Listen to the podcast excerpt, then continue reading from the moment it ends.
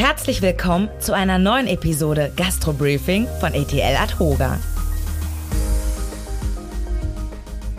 Hallo und herzlich willkommen zur zweiten Ausgabe zu unserer Reihe zur GUBD, also die Grundsätze der ordnungsgemäßen Buchführung, wie man mit Daten umgeht, wie man mit Belegen umgeht, wie man sie vom Erstellen übers aufheben. Und darum geht's heute. Und da habe ich meinen Kollegen Christian Eichler dazu eingeladen, der auch diesen tollen Artikel dazu verfasst hat. Und Christian, erstmal vielen Dank, dass du dir die Zeit genommen hast, dass du dich damit äh, einbringst und lass uns gerne hören, was du deinen Mandanten zu diesem Thema verrätst. Herzlich willkommen. Du bist heute aus Nürnberg eingeschaltet, richtig?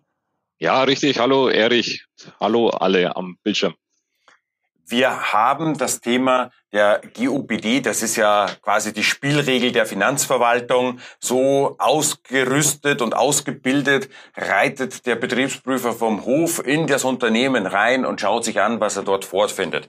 Und damit wir da für maximale Transparenz sorgen und für möglichst wenig Überraschung, haben wir uns vorgenommen, in dieser siebenteiligen Serie äh, darüber ein Stück weit aufzuklären, was die Anforderungen sind und mit welchem Mindset dann so ein Prüfer auf ein Unternehmen Unternehmen trifft oder andersrum die beste Möglichkeit, äh, dem Prüfer den Erfolg zu vermiesen, ist ja ein Unternehmen, das die GOPD ernst nimmt. Wie ist da so deine Prüfungserfahrung, Christian? Ja, also es ist so, dass die GOBD tatsächlich ja die Bibel der Betriebsprüfer ist. Das heißt, ähm, von der ähm, rechtlichen Einordnung her ist es quasi ja äh, eine Vorgabe seines Dienstherrn, die er zu befolgen hat. Und tatsächlich wenn man sich an, hat man gute Chancen als, als Unternehmer und mit der richtigen Beratung, wenn man nämlich sich genau an das hält, was in der GOBD drinsteht, dann habe ich eigentlich äh, gute Karten beim Prüfer, weil er genau das findet, was er erwartet hat. Ja, also eben eine saubere Buchführung und vor allem auch ähm, die Belege, die er eigentlich braucht, um seine Prüfung vornehmen zu können, dass die vollständig vorhanden sind. Thema ist zum Beispiel immer, was Sie prüfen, die Vollständigkeit der Ausgangsrechnungen. Ja, also das ist jetzt äh, auch in einem Gastronomiebetrieb, der vielleicht auch Kasse hat. Ja, aber die haben auch ähm, ähm, Geschäft, wo, wo sie Rechnungen schreiben müssen an Unternehmer. Und da ist es eben auch wichtig, für die Vollständigkeit der Unterlagen zu sorgen. Und ähm, da ist das Thema ähm, saubere Belegführung und Aufbewahrung dieser Belege. Ja, davor gab es ja eine Regelung, die hieß GDBDU, auch dahinter steckt auch ein unaussprechliches Wortmonster. Die war noch relativ analog. Mit der GOBD ist jetzt eigentlich der Part äh, Digitalisierung dazugekommen und man hat relativ schnell den Eindruck, dass äh, sowohl analog, also sprich beleghaft Papier, äh, gleich behandelt wird wie Digitalisierung. Es gelten da die gleichen Regeln. Und äh, da hast du äh, deine, in deinen sechs Punkten quasi die Anforderungen definiert. Und lass uns mal mit Punkt eins beginnen, nämlich das Thema Lesbarkeit der Unterlagen. Also das gilt sowohl Papier, kennen wir ja noch hier, äh, die Herausforderung mit den Thermobelegen, äh, äh, die dann irgendwann verblassen und nach zwei Jahren schon nicht mehr zu lesen sind, aber eigentlich äh, zehn Jahre lang halten sollen. Und auf der anderen Seite gilt das eben auch für digitale Daten. Was genau versteht denn der Prüfer da unter Lesbarkeit der Unterlagen? Ja, das ist tatsächlich zunächst mal so, wie, wie der Begriff lesbar ist. Also wenn man jetzt mal vor den Papierbelegen ausgeht, dass man einfach das lesen kann, was auf dem Papier mal ursprünglich stand. Die Thermobelege hast du angesprochen. Ähm, die können teilweise schon nach einem Monat verblasst sein, nämlich wenn man seine schönen Tankbelege hinter der Windschutzscheibe im Auto aufbewahrt, weil die eben auf die Wärme reagieren. Auch die neuen Dinge, die der Einzelhandel so erfunden hat mit diesem blauen Papier, ist schwierig, weil die sehr auf Berührung agieren und dann durch, durch Streifen, durch ähm, Fingernägel und sonst irgendwas unlesbar werden. Also das in der, in der analogen Welt. Und in der digitalen Welt heißt lesbar einfach, na gut, wenn ich eine Datei habe, dann sollte die auch aufgehen, dass ich lesen kann, was in der Datei drin steht, wenn man jetzt mal von einem PDF-Dokument ausgeht, ja. Ähm, und in der digitalen Welt ist natürlich auch eine Frage des Formats. Kann ich also das Format auch während dieser Aufbewahrungsdauer noch öffnen? Ja, ähm, da ist es also wichtig, gängige Formate zu haben, weil wenn ich eine Datei erst gar nicht öffnen kann, dann ist sie für den Prüfer auch nicht lesbar. Ja, Ähm, das mit, damit meinst du zum Beispiel dann äh, ältere Kassensysteme, die so geschlossene eigene Formate haben genau. und äh, wenn ich dann da nicht mehr rankomme, weil das Programm, was weiß ich, nicht mehr startet, nicht mehr funktioniert oder mit dem neuen Windows nicht mehr kompatibel ist, dann habe ich da ein Problem. Genau. Zu dem Thema eben Kassen, die Lesbarkeit der Belege, auch das, der, der Begriff Belege wurde inzwischen ausgedehnt, also auch diese reinen Computerdaten sind im Prinzip eben auch Belege. Also nicht nur das, was er irgendwo als, als Bildfirm, äh, als Bild auswirft, sondern eben auch die, die reinen elektronischen Daten. Und auch die müssen lesbar sein und dafür müssen die eben auswertbar sein, dass der Prüfer das in seiner Software einspielen kann und, und lesbar ist. Und da ist es entscheidend, dass ähm, das aktuelle Datenformate sind. Und in dem Zusammenhang ist vielleicht auch wichtig äh, zu sagen, die, die Finanzverwaltung hat ja hier jetzt seit diesem Jahr eine neue Schnittstelle, wo sie verlangt, dass die Kassensysteme diese diese Schnittstelle haben. Ne? Also diese DS5VK, das sollte in jedem Handbuch stehen. Das ist wichtig, weil diese Schnittstelle verlangen die Finanzbehörden, damit die die Kassendaten auslesen können und auch sauber in ihren Systemen verarbeiten können. Sehr guter Hinweis. Machen wir in einer Diese, separaten Sendung das Thema Schnittstellen dann nochmal, aber da schon mal äh, der Hinweis drauf, dass das äh, wichtig ist. Bleiben wir gleich bei dem Thema Daten. Was ist denn, wenn ich sie zwar lesen kann und dann vor zwei Millionen Zeilen äh, äh, äh, Text stehe, äh, ich musste ja auch auswerten können.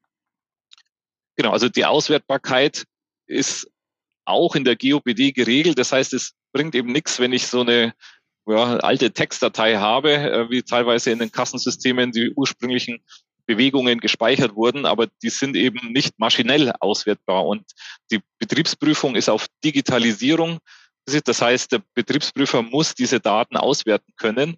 Und es gibt ja in die verschiedenen Zugriffe auch wichtig ist es, dass die Daten über das, über das Kassensystem ausgewertet werden können. Also es hilft auch nicht zum Beispiel, wenn man die Kasse wechselt, ähm, quasi diese alten Kassendaten auf dem USB-Stick ähm, zu speichern, weil das neue Kassensystem kann das eventuell gar nicht auswerten und Prüfer haben prinzipiell auch ein sogenanntes Recht auf Direktzugriff. Das heißt, im Zweifel muss ich auch ein System vorhalten, das diese Daten lesen kann. Es, geht immer nicht immer nur darum, dass der Prüfer es auf seinem Laptop auswerten kann, sondern es kann auch passieren, dass der Prüfer sagt, ich will es auf dem Kassensystem lesen können, weil viele Kassensysteme manchmal spezielle Auswertungsarten ähm, auch noch haben, die ähm, der Prüfer sehen will, also fernab vom, vom, vom Tagesbon auch Bedienerauswertungen oder sonst irgendwas, weil da können die auch Prüfungs Ergebnisse feststellen. Ja? Also diese maschinelle Auswertbarkeit ist ganz wichtig und hängt eben auch wieder mit der Aktualität des Datenformats zusammen. Also der Lackmustest wäre jetzt mal zu gucken, dass man selber mal äh, versucht, aus, keine Ahnung, 2015 zum Beispiel, mal schauen, haben wir die Daten noch und können wir sie auswerten? Sind sie lesbar? Können wir sie auswerten? Und äh, wenn ja, alles gut. Wenn nein, hat man jetzt noch Ruhe und Zeit, alles in Ordnung zu bringen. Äh, im, Im Zuge einer Betriebsprüfung sind dann die Zeiträume deutlich knapper. Ähm, damit sind wir eigentlich schon beim dritten Punkt angekommen, nämlich Sicherung der Unterlagen. Äh, was hast du uns dazu zu berichten? Ja, also die GOBD schreibt vor, dass sie die, dass ich die Daten, also die Belege und die Daten, wir sprechen jetzt immer von beiden, ähm, sicher aufbewahre. Das heißt, ähm, während ich früher vielleicht meinen Papierbeleg äh, sauber abgelegt habe in einem Ordner und die, wenn es nicht gerade ein Thermobeleg ist, der dann auch tatsächlich nach zehn Jahren noch lesbar war, so ist es bei den Daten jetzt so, dass die ja auf einem elektronischen Medium gespeichert sind. Und man könnte jetzt meinen, und viele glauben das auch, dass halt, wenn ich mal was auf einem USB-Stick gespeichert habe, dann kann ich den auch nach zehn Jahren noch lesen. So ist es eben nicht. Das heißt, ähm, diese Speicherchips haben auch Datenverlust, obwohl nichts mit denen passiert, einfach weil sie darum liegen. Mal ganz abgesehen davon, dass man so einen kleinen Datenstick auch verlieren kann, ja, und dann sind die Daten auch weg. Also ähm, die Sicherung der Daten ist immens wichtig, weil ich eben solche flüchtigen PDF-Formate, wenn ich den bloß auf meinem PC abspeichere, ja, und irgendwann ist halt so eine Hardware auch mal äh, über, über die Jahre gekommen und ich kaufe mir einen neuen PC, vergesse die Daten mitzunehmen, ja, ähm, und dann sind die weg. Und da ist äh, wichtig, vielleicht auch professionelle Hilfe zu nehmen. Es ist zum einen, ähm, gibt es natürlich mal die, die Online-Datensicherung ähm, von, wie man sich selber ähm, über, über Online-Systeme machen kann. Aber hier sind natürlich wir als Steuerberater, da wir ja die steuerrelevanten Daten wenn wir sie digital reinbekommen, ähm, aufbewahren können über unsere Rechenzentren, ähm, auch ein guter Ansprechpartner, da mal mit dem Steuerberater zu reden, ob der nicht die Aufbewahrung übernimmt für den Mandanten von den digitalen Belegen. Und es gibt auch Angebote, die elektronischen Kassendaten auszuspielen und in so einem Rechenzentrum zu speichern. Und dann habe ich eigentlich bestmöglich getan, dass ich diese elektronischen Daten auch in zehn Jahren noch verfügbar habe. Christian, jetzt äh, habe ich noch eine Frage, nämlich dieses belegersetzende Scannen. Das ist ja so ein Thema. Ich habe nämlich hier heute extra für dich äh, meinen Schreibtisch aufgeräumt und geplündert. Jetzt rumpelt hier alles. Schau mal her, was ich dir mitgebracht habe. Also ein sehr ähm, in die Jahre gekommenes Modell, aber ein super guter Scanner. So, ich habe die Belege jetzt äh, digitalisiert. Ich habe mir jetzt selber so eine PDF draus gemacht. Reicht das zur Archivierung? Also das Thema Beleg ersetzendes Scannen ist tatsächlich ein heißes Thema. Also prinzipiell, wenn der Scanner funktioniert, dann kann ich einen Beleg digital erstellen. Die Frage ist, ist das ein sogenanntes Beleg ersetzendes Scannen? Und ähm, da gibt's eben, weil ja oder was ist belegersetzendes Scannen? Belegersetzendes Scannen bedeutet zunächst mal, ich digitalisiere einen an sich papierhaften, analogen Beleg und überbringe ihn in die digitale Welt und würde dann das Original, also den Papierbeleg, wegschmeißen. Das ist belegersetzendes Scannen. Und ähm, die, ja, so ist mein Plan. Das will ich jetzt so genau. machen. Wegschmeißen, das klingt super. Und, genau. Und die Finanzverwaltung sagt aber, in Moment, wir wollen ja eigentlich immer die Originale sehen. Also das wäre der Papierbeleg. Und ähm, die Finanzverwaltung legt sehr hohe Hürden für das Belegersetzen Scannen. Das heißt nicht, dass ich nur in der Lage bin zu scannen, sondern ich muss um das Scannen herum viele formale Dinge beachten, ähm, damit ich ein belegersetzendes Scannen in meinem Unternehmen einführen kann. Das geht davon ab, dass ich vor allem eine extra Verfahrensdokumentation für das belegersetzendes Scannen kreieren muss, in dem geregelt ist, wer darf scannen, wo wird gescannt, was passiert mit den Belegen und wie werden sie aufbewahrt. Also da muss eine sehr umfangreiche Verfahrensdokumentation erstellt werden. Du meinst jetzt und, die digitalisierten Belege, wie werden sie aufbewahrt? Du redest nicht von den äh, analogen Papierbelegen. Nein, genau. Es geht ja darum, wir machen belegersetzendes Scannen. Das heißt, nach dem Scannen möchte ich ja die Papierbelege wegschmeißen. Ja? Und ähm, damit ich den eigentlichen Originalbeleg tatsächlich wegschmeißen darf und nicht in Nachweisprobleme komme gegenüber der Finanzverwaltung, muss ich für das ähm, Herstellen dieser digitalen Kopie dieses originalen Papierbelegs ähm, eben diese Formalien erfüllen und diese Verfahrensdokumentation erstellen und auch so leben dann, weil die Gefahr dann ist, wenn ich nämlich diese Verfahrensdokumentation nicht habe und nur noch den digitalen Beleg vorweisen kann, dass im Zweifel das Finanzamt sagt, ja, wir haben keinen Originalbeleg. Die Kopie könnte ja nicht mehr mit dem Originalbeleg übereinstimmen, könnte nachträglich bearbeitet sein und macht daraus dann den, den, das Ergebnis, dass eben keine Belege vorgelegt werden konnten, obwohl ich vielleicht eine digitale Kopie habe, aber eben keine, die den ursprünglichen Papierbeleg ersetzen durfte. Also okay. die Hürde fürs Belegersetzende Scannen ist sehr hoch, aber es ist theoretisch möglich, eben Papierbelege in die digitale Welt zu überbringen. Gut. Nehme ich mal so mit, also nichts, was man mal so by the way nebenbei machen soll, sondern braucht eine gewisse Überlegung und vor allem dein guter Hinweis, äh, eine Erweiterung der Verfahrensdokumentation genau um dieses belegersetzende Scannen. Aber es ist möglich. Also auch das. Es ist äh, möglich, genau. Genau. Wenn man sich dran hält, dann geht's. Wunderbar. Dann habe ich noch eine Frage. Äh, du hast vorhin gesagt, zehn Jahre lang muss ich die Sachen aufheben. Warum sagt mir mein, mein, mein Bauchgefühl, äh, dass wenn der Gesetzgeber von zehn Jahren spricht, äh, man eher zwölf machen soll? Weil, wann fängt die Frist an zu laufen? Genau, also die Aufbewahrungsfrist ist zehn Jahre, aber sie fängt erst dann an zu laufen, wenn ich meine erste Steuererklärung abgegeben habe und meinen Steuerbescheid bekommen habe. Also wenn ich aus heutiger Sicht meine Steuer 2010 etwas spät abgegeben habe, nämlich erst im Jahr 2013, dann würde mit Ende 2013 die zehnjährige Aufbewahrungsfrist anlaufen und ich müsste sie tatsächlich also vom 1.1.14 bis zum 31.12.2023 aufbewahren. Also da sind wir bei 13 Jahren ja, im, im, im höchsten. Das kann passieren. Ja. Wenn man, und wenn man noch später die Steuererklärung abgibt, verlängert sich die Dauer noch.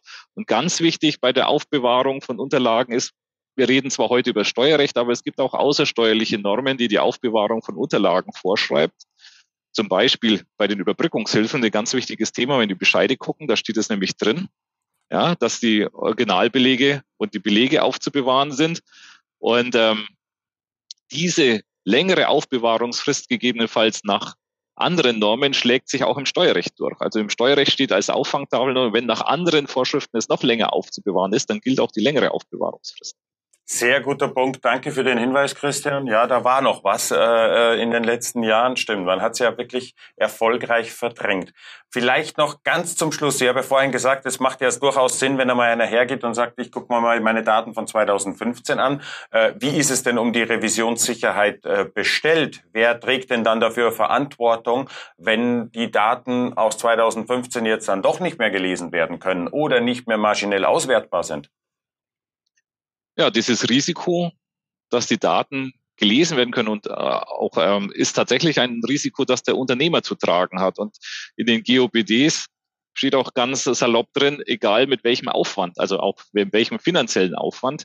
Ähm, es muss also diese Revisionssicherheit bedeutet zum einen, dass ich für diese gesamte Aufbewahrungsdauer sicherstellen muss, dass die Daten währenddessen nicht verschwinden, nicht verändert werden können, beziehungsweise nicht verändert werden können in dem Sinn, dass man nicht mehr nachvollziehen kann, was verändert wurde.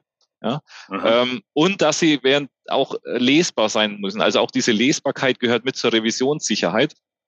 Und ähm, das ist ähm, eine der, der großen Dinge, die das Ganze überlagert, was wir eigentlich jetzt bislang auch schon besprochen haben, nämlich Lesbarkeit, sicher, also die Aufbewahrung, ja, und die Archivierungsdauer, das spielt alles in diese Revisionssicherheit mit rein. Und nochmal, das Risiko trägt wirklich alleine der Unternehmer. Also die Finanzverwaltung sagt sich, ja, wenn nicht lesbar, dann nicht ordnungsgemäß aufbewahrt. Verstoß gegen die GOBD. Wie machst du das mit deinen Mandanten? Welche drei Tipps gibst du denen äh, da mit auf den Beruf, also auf beruflichen, sage ich, auf den unternehmerischen Wegen durch den Alltag? Also der erste Punkt ist natürlich eine Ordnung zu haben. Also sprich, die Papierbelege ordentlich abzuhängen. Das heißt, äh, in, in, in alphabetischer Folge jahresweise, damit man die auch ähm, sauber dann trennen kann nach Jahren.